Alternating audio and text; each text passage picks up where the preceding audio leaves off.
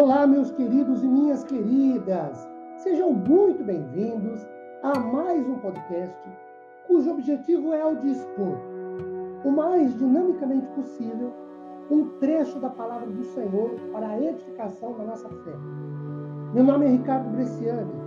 Eu sou pastor da Igreja Presbiteriana Filadélfia de Araraquara, igreja esta, situada na Avenida Doutor Leite de Moraes, 521, na Vila Xavier.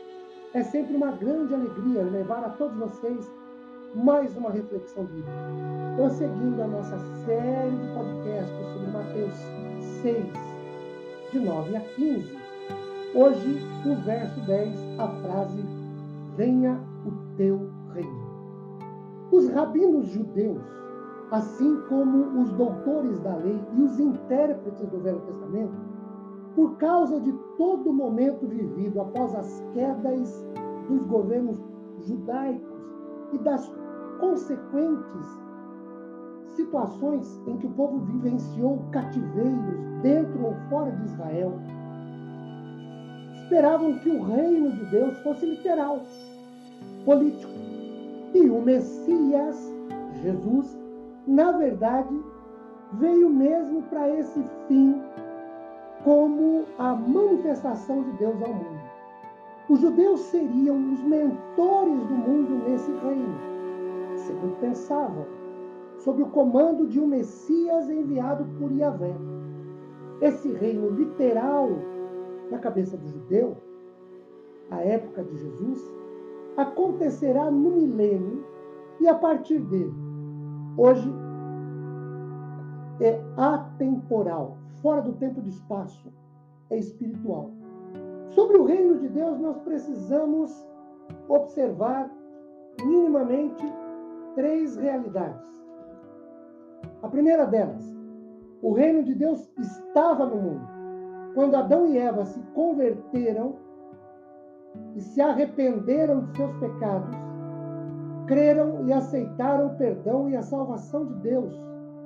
Isso fica implícito em Gênesis 3, de 8 a 15 e 4, 25 e 26, com o nascimento de Sete, pela fé naquele que havia de nascer da descendência da mulher, o ungido de Deus, o Messias, que Adão e Eva pensavam ser Sete, mas que na verdade era futuro, era Jesus.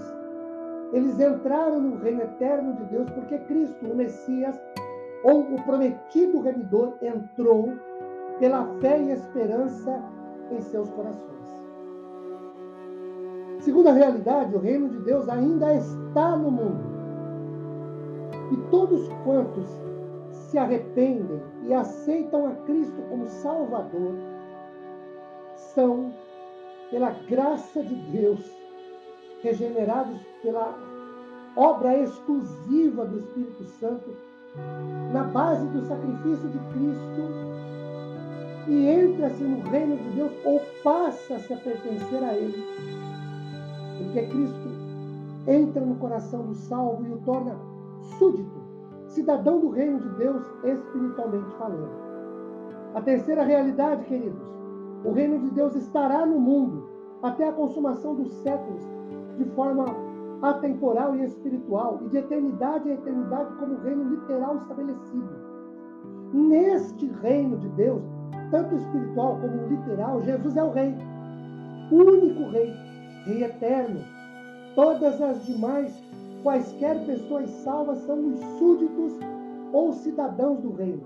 Ora, a frase no verso 10, venha o teu reino, é, primeiro, aceitar Jesus como único e suficiente Senhor e Salvador pessoal ou nascer de novo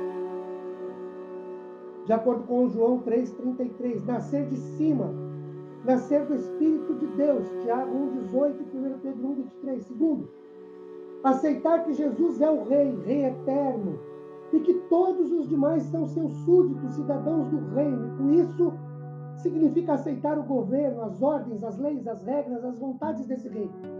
Terceiro, aceitar servir ao reino como o rei assim o estabelecer. Afinal, o reino é de quem governa, quem ordena, quem decreta. Pois na oração vem o teu reino, significa que o reino é reino de Deus e não nosso.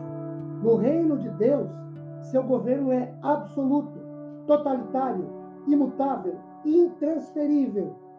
No reino de Deus, somos servos, devemos servir ao Rei Jesus.